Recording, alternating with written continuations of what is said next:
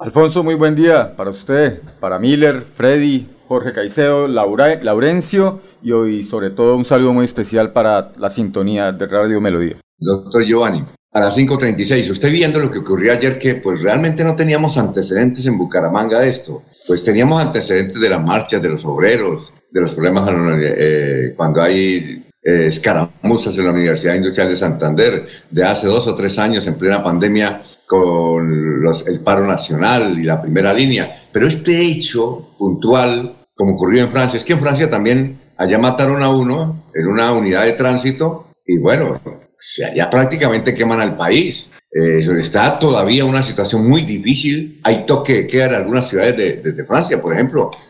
Eh, pero esto de Bucaramanga, bueno, hacía tiempo no lo veíamos, que nosotros recordemos, no, tal vez una, cuando precisamente los que protestábamos éramos nosotros, le voy a dar la fecha 1975, nosotros nos damos de, revolucionaria, de revolucionarios y también paralizamos la ciudad y nos mataron al líder, Jorge Eliezer Ariza. Eh, eso fue cerca del Colegio Santander y obviamente pues hicimos tanto ruido, pero no como lo que ocurrió en el día de ayer.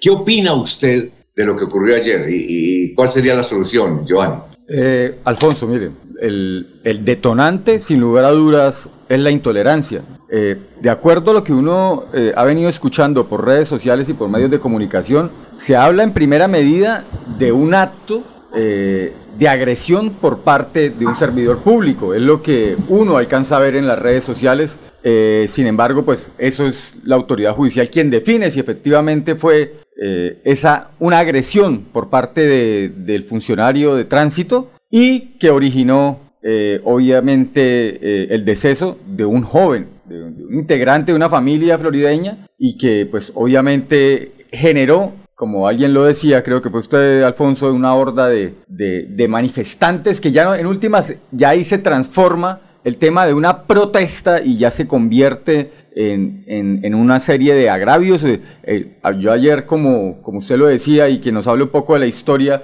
pero, pero sí es, era muy preocupante eh, ver cómo la ciudad entró en, en un total caos, en, una anarquía. Y creo que ahí es donde los mandatarios deben tener la suficiencia, tanto en, bajar tanto ego y, entender que es Bucaramanga, debe mirarse como área y una responsabilidad que también recae en, el gobernador de Santander en tratar de generar esos momentos de, acuerdo, de sentarse y de pensarse eh, eh, como área metropolitana. Yo aquí incluso ayer le escribí al, ministro del Interior, le decía eh, al, doctor Velázquez. Velázquez, Velasco, perdón, Luis Fernando Velasco, yo le escribí pues seguramente no, en, una persona con tanta, tantas ocupaciones, pues yo le escribo, venga, necesitamos que desde el gobierno nacional haya un pronunciamiento y si es posible que ustedes hagan presencia eh, en Bucaramanga. Y eso nos daría también un ejemplo de, cuál es la sintonía que, se requiere entre lo nacional y lo local. Eh, soluciones, sin lugar a dudas, la solución para un, tipo de violencia como la que se está generando y que no podemos dejar que hoy se continúe porque anoche también siguió el tema y ya vemos cómo se afectó no solamente tránsito de Bucaramanga, sino tránsito de Girón. Y seguramente de pronto, en algún momento hoy, es posible que si no tomamos algunas medidas que sean, eh, sobre todo desde lo, desde lo judicial, y una intervención de nuestras autoridades y, eh, que sea efectiva, pues obviamente vamos a dejar esa puerta abierta. Y la circunstancia que hay algunos audios que uno escuchaba, que el, que el tema que algunos venezolanos que estaban incitando eh, que si no lo hacemos hoy, entonces ya no, no podemos dejar pasar este momento. Mire, yo lo propuse y vengo desde el 2020 hablando de tenemos que ponerle un límite y tenemos que poner un esquema claro para la población migrante. Es importante y necesario hacer una política pública migratoria. Y esa, y ese, esa responsabilidad es desde el departamento, para que quedemos todos los 87 municipios de Santander en una sintonía. Santander es un corredor necesario y, es tal vez el más grande de, por donde pasan obviamente la población venezolana hacia Colombia y hacia otros países. Entonces, eh, Oiga, eh, eh, de lo que de lo que se salvó usted, porque el próximo año, el 6 de julio, van a recordar el día de hoy y los otros años y los otros años y los otros años como ocurre en Pereira. Bueno, pero eh, eh, vamos a hablar de, su renuncia a ser candidato a, de Alianza Verde eh, a la alcaldía de Bucaramanga. ¿Sabe qué nos pareció curioso? Que usted, que está cerca al poder del dueño, del que maneja Alianza Verde, que el que fundó Alianza Verde, que es Carlos Ramón González, haya dicho que no hay garantías por parte del comité que lo elige prácticamente de eh, el doctor Carlos Ramón González. Que, realmente nos sorprendió eso. ¿Qué fue lo que realmente sucedió? Alfonso, eso eh, es un mito urbano, eso de que Carlos Ramón con un chasquido eh, quita, pone, saca candidatos. Eh, eso no es eh, lo que lo que estoy demostrando con, con, esa eh, renuncia es que efectivamente no es tan así como, como se menciona de pronto en, en, la clase política.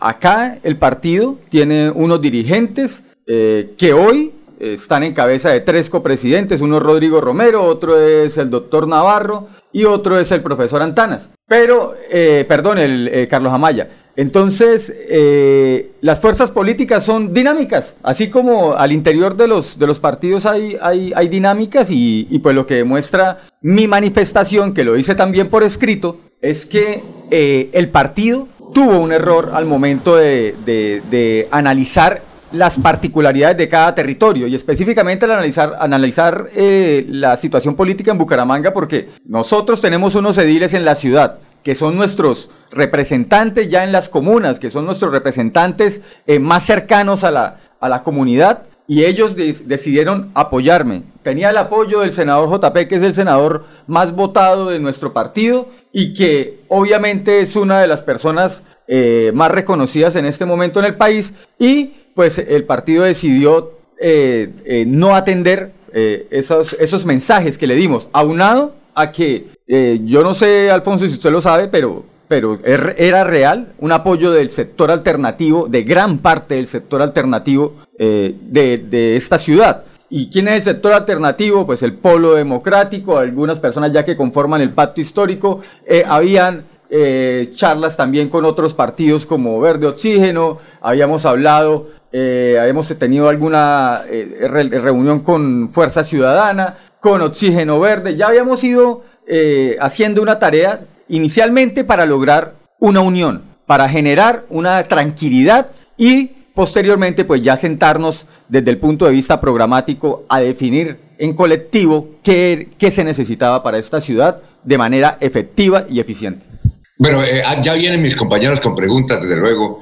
Eh, gracias, Giovanni, por estar ahí muy temprano en Radio Melodía. Eh, eh, ¿Y qué siente usted, Giovanni, hacer campaña por una persona como que dicen que Carlos Parra, Danovis y los alternativos ultrajaron a su hermana en la pasada campaña electoral cuando ella fue candidata a la, al Congreso de la República? ¿Usted va a trabajar duro por esa candidatura pese a lo que se menciona? Alfonso, yo acojo la decisión que tome el partido. ¿Y cuál es la decisión que toma el partido? Entonces, todavía no la ha tomado, pero seguramente en los próximos días lo hará, eh, de definición de candidato a la alcaldía de Bucaramanga. ¿Qué es lo que me prohíbe a mí la ley?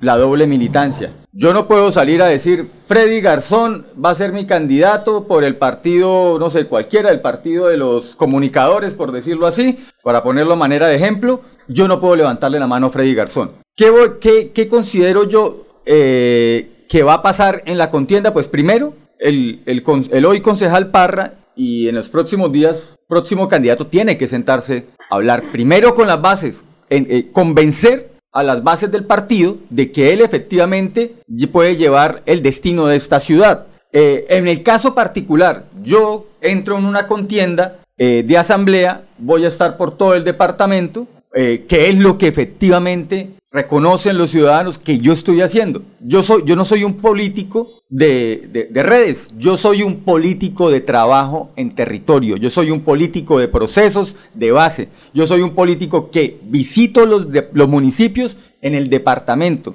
No soy muy, muy, muy reconocido en redes, pero en realidad la gente sabe que yo no soy una persona que, que, mi base sea el, el tema de las emociones en redes, o el tema del, del, trabajo eh, a, través de grupos de WhatsApp, no, mi trabajo se entierra. Entonces, ¿qué voy a hacer yo? Primero voy a hacer mi campaña, voy a apoyar eh, al, al, candidato que tenemos para el tema de la gobernación y en lo que tiene que ver con Bucaramanga, yo no considero, como usted lo menciona, que una persona que agredió a la, a, a, la institucionalidad del partido, porque, y usted nombra a mi hermana, mi hermana es fundadora del partido. Ella es fundadora del partido y merecía un respeto. Y de mi parte, vuelvo y le digo, mi obligación es no ser o no acudir a la doble militancia. De mi parte me voy a centrar en mi campaña, en la campaña de la gobernación y a recorrer los municipios del departamento de Santander. Es decir, ya vamos con Jorge, no vamos a ver a Giovanni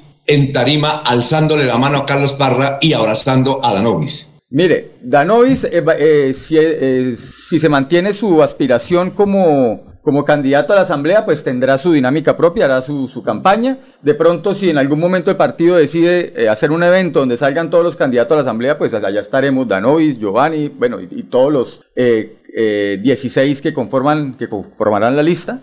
por ende, pues ahí vamos a estar en tarima junto con Danovis. Y lo de que yo salga a, hacerle campaña al concejal Parra, pues lo primero que él tiene que hacer es sentarse con nosotros, definir cuáles son sus planteamientos y que nosotros, eh, así como en algún momento un sector del Partido Alianza Verde no quiso eh, apoyar de, eh, de, manera frentera la candidatura del presidente Petro, pues yo también decido apoyar o no apoyar a un candidato que no siento que tenga la, la, gallardía, la generosidad y sobre todo eh, el conocimiento para asumir un reto eh, como es la ciudad de Bucaramanga. Bueno, buenos días para el diputado Giovanni Leal, un grato poder verlo en el estudio de Radio Melodía hace rato que no interactuamos y tengo un excelente concepto de él como persona y como diputado del departamento de Santander, con el que compartimos varias, varios escenarios en las correrías que hace la Asamblea Departamental.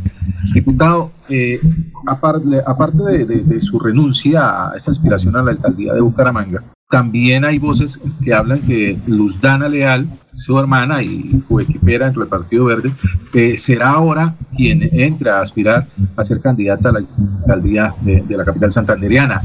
No sé, quiero conformar ese, ese, ese, ese hecho. Si es así, si ella va a renunciar al cargo que tiene en el SENA para aspirar a la alcaldía de Bucaramanga. Y si es así, si es así, ¿qué le da a usted garantías de que ¿Cuál es la, la aseguranza, la garantía de que si no, si no hubo garantías para usted en esa aspiración a la alcaldía, ¿qué determina que para ella sí puedan existir garantías para participar en ese proceso de escoger candidato a la alcaldía de Bucaramanga? Eh, Jorge, buenos días, hermano. Eh, mire, yo escuché, eh, me llegó específicamente como, como una publicación por Facebook, no recuerdo bien de dónde, me llegó, eh, donde salía, pues salía la foto de ella y, hablaban un poco de, una candidatura. Yo incluso la, la, la llamé ayer porque la verdad no, no, no, o sea, no, no tenía conocimiento de eso. Y pues eh, estaba en una reunión y me dijo, no, eh, lo llamo ahorita, pero la verdad, o sea, a hoy yo no, no he podido decir, venga, ella va, va a ser candidata, no, no, no, tengo esa información, no lo, o sea, de mi parte, no, eh, hasta ayer que, que, vi algo de eso, pero, pero que yo sepa que me, haya, me haya confirmado, me haya dicho, tengo la intención o voy a hacerlo, pues no, no, no, lo, no, me, no lo ha hecho. Eh, por ende, pues no, no, no, puedo confirmar ni decir sí o decir no, eh, pero, pero que yo sepa, a hoy ella no, no, me ha comentado nada que, pues, como usted lo menciona, somos, hacemos parte de un, de un equipo de trabajo y, aparte de la familiaridad, pero, pero que yo sepa, no está confirmado el día de hoy. Giovanni, en su recorrido por Santander, ¿qué ha encontrado? ¿Cuál es la inquietud de la, del ciudadano a pie? Porque usted dice, yo voy directamente a hablar con el ciudadano allá en Bolívar, en Jesús María o en Puente Nacional. ¿Qué ha encontrado? ¿Cuál es la inquietud del ciudadano para que usted regrese a la Asamblea del Departamento de Santander? En la provincia, lo que más necesitan los ciudadanos efectivamente es la conectividad. Y conectividad pensado en, primero, en las vías. Las vías terciarias en, el departamento y las secundarias también.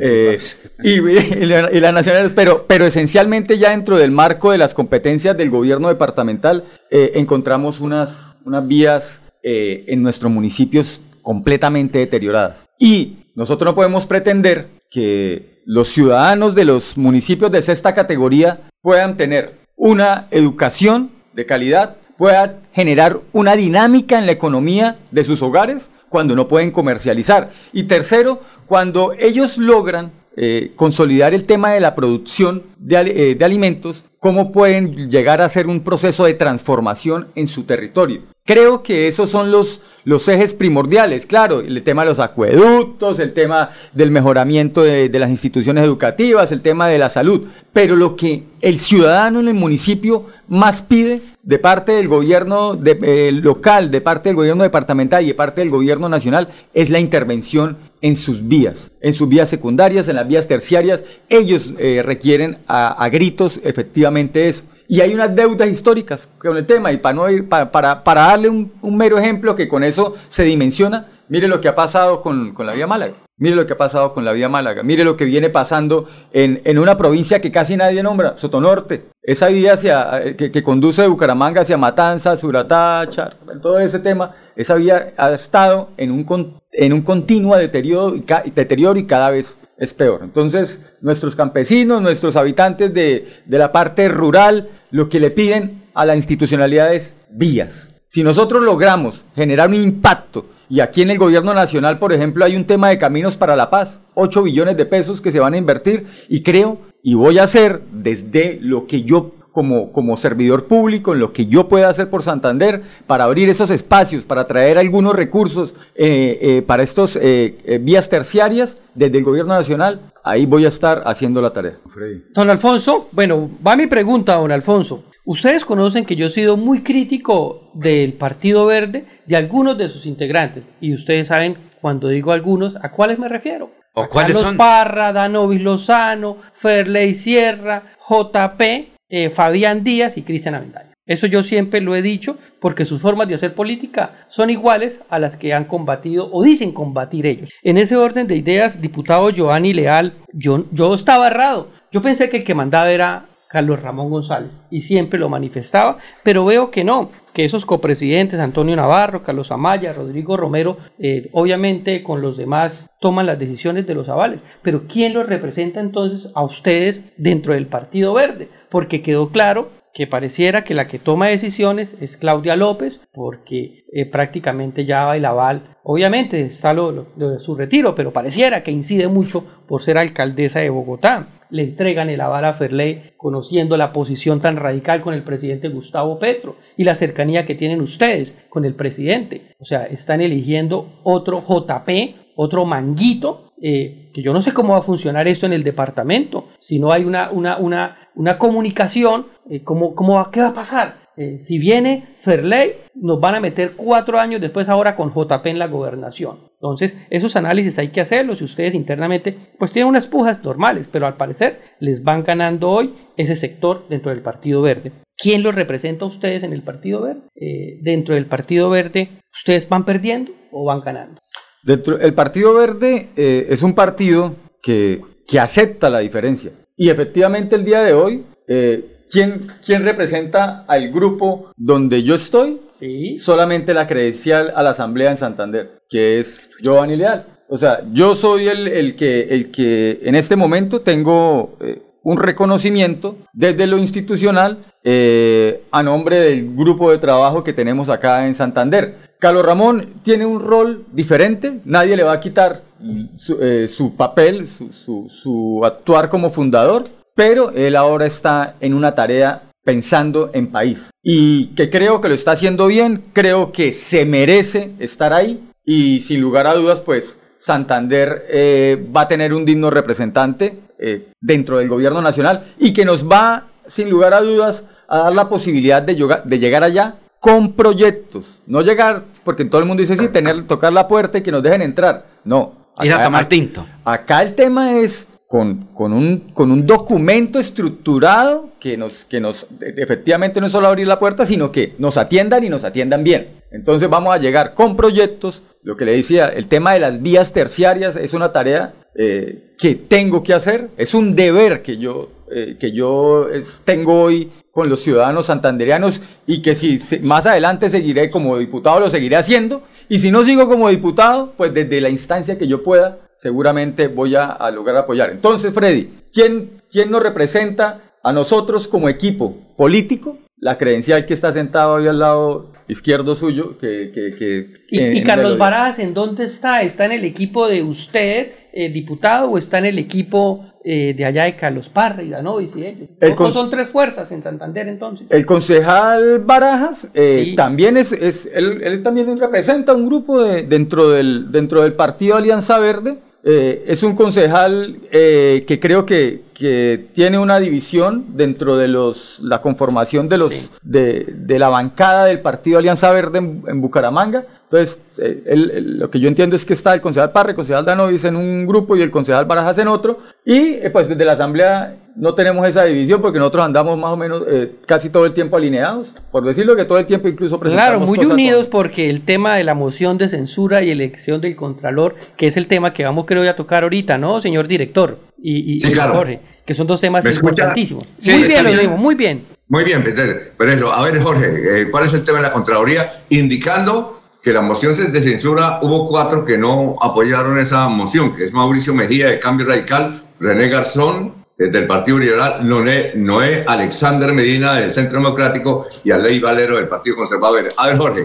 Eh, haciendo un poco de historia, don Alfonso, resulta que en 2021 fueron precisamente las denuncias del diputado Giovanni Leal eh, las primeras en el sentido de las falencias o errores que se estarían cometiendo en el proceso de elección del Contralor General de Santander. Eh, antes de llegar a la elección principal, Giovanni Leal ya había hecho la advertencia de que el proceso no iba por buen camino y el resultado hoy es que no tenemos contralor titular, eh, se ha, no se ha podido avanzar en la elección del nuevo contralor y lo que se advierte dentro de las dos sesiones que se han realizado para tal propósito y que han sido eh, aplazadas es, que ya no hay una coalición mayoritaria a favor del gobierno departamental y a favor de uno de los nombres de los aspirantes a ser contralor, la que está como manejando las mayorías allí dentro de los diputados. Entonces la pregunta es, para Giovanni Leales, ¿qué va a suceder con este proceso y qué va a suceder con esa coalición mayoritaria nueva que se ve dentro de la Asamblea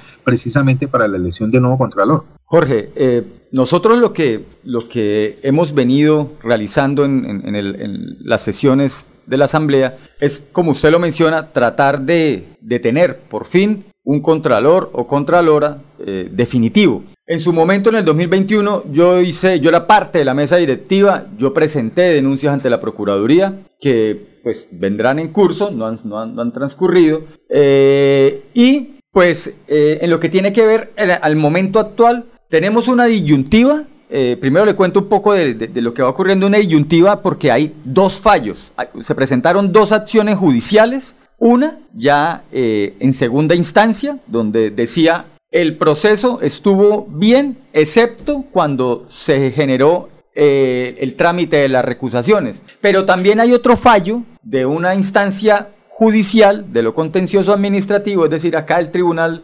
Administrativo de Santander, donde dice el proceso está mal desde el inicio. Por ende hay dos fallos judiciales en acciones diferentes y con eh, con eh, pronunciamientos completamente opuestos. Es decir, en, una, en un fallo judicial se dicen, eh, a través del medio de control de nulidad, que el, que el, que el proceso está completamente errado y en, la otra, en otra, a través de eh, el, medio de control de nulidad electoral, dice el proceso estuvo bien, el único error fue en el tema de recusación. Es decir, tenemos dos pronunciamientos, que era lo que yo hacía énfasis en, en, la semana pasada. Venga, tenemos dos, dos, decisiones judiciales que son opuestas, ¿a cuál le hacemos caso? Entonces, eh, eh, donde decía yo, venga, tenemos que eh, ser muy cautos para no incurrir en, para no seguir incurriendo en demoras y en dilaciones. Mire, mire el caso, y, para todos es claro, mire el caso de Girón.